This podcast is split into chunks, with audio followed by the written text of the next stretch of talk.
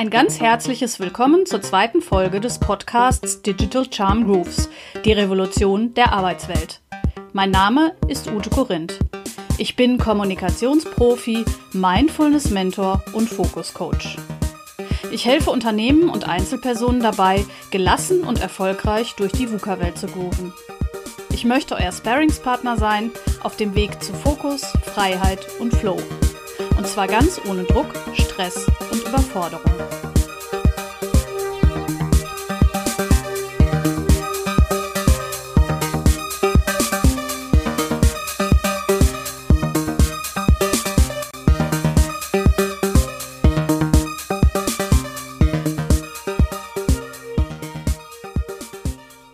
Fragt euch jetzt vielleicht, warum mir das so wichtig ist, genau darüber zu reden.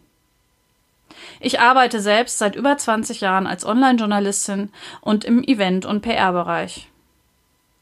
Ich kenne 16-Stunden-Tage zur Genüge und bin ziemlich leidgeprüft, was das permanente Rennen durch das Hamsterrad, Druck und krankmachende Strukturen angeht. In der letzten Folge habe ich euch versprochen, dieses Mal über die VUCA-Welt zu reden. Und genau das möchte ich jetzt tun. Aber woher kommt denn nun eigentlich dieser Begriff VUCA, der in letzter Zeit fast schon als Buzzword durch die Arbeitswelt geistert? Eigentlich gibt es den nämlich schon viel länger. Seit Mitte der 90er Jahre ungefähr. Er wurde vom Militär geprägt. Konkret entstanden ist er irgendwann nach dem Kalten Krieg, in dem man noch mit einem einzigen Gegner zu tun hatte, auf den man konzentriert war. Danach änderte sich alles. Der Fokus zersplitterte, wurde total unspezifisch. Phänomene wie Selbstmordattentäter oder auch Terroranschläge mehrerer unterschiedlicher Gruppen wurden mehr und mehr. Die Menschen organisieren sich dezentralisiert und stellen so das Militär vor komplett neue Herausforderungen. All das, was bisher funktionierte, alle Strategien und Führungskonzepte mussten komplett neu erdacht und verändert werden. Genau dieser Begriff wird jetzt übernommen für die Arbeitswelt. Und das heißt jetzt nicht etwa, dass wir uns arbeitstechnisch permanent im Kriegszustand befinden. Aber auch hier haben sich die Gegebenheiten komplett gedreht. Und wofür genau steht VUCA? VUCA steht für V wie Volatilität, also mehr Flüchtigkeit und Schwankungen.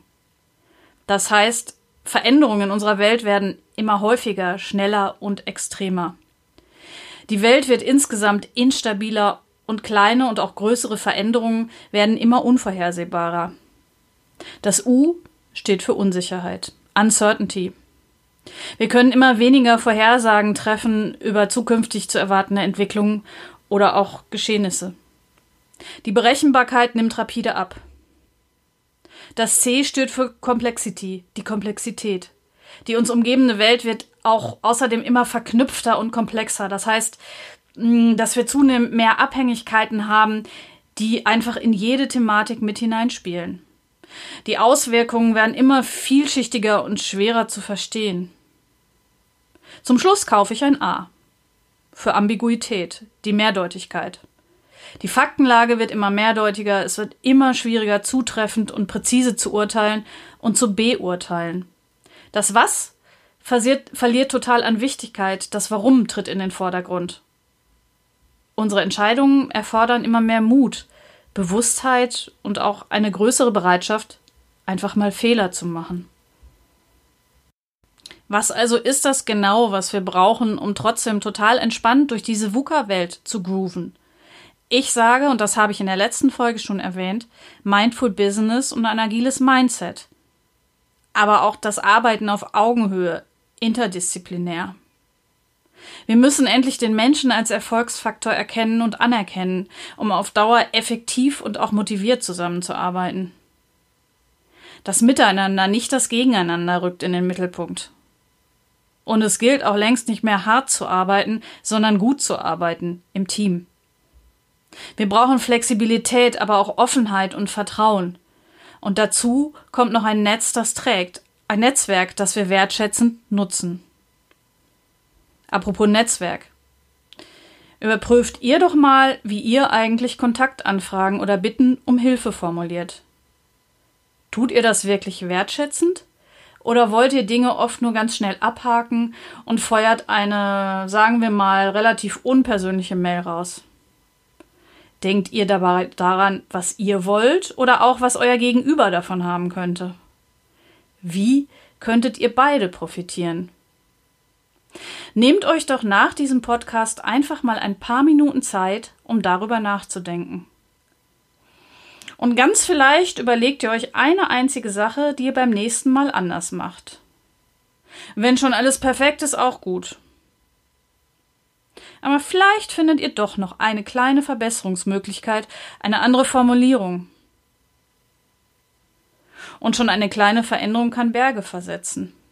Nehmt zum Beispiel einen Pfeil, der am Ziel vorbeischießt. Schon eine minimale Justierung sorgt hier für ein komple eine komplett andere Richtung, wird vielleicht zum absoluten Volltreffer.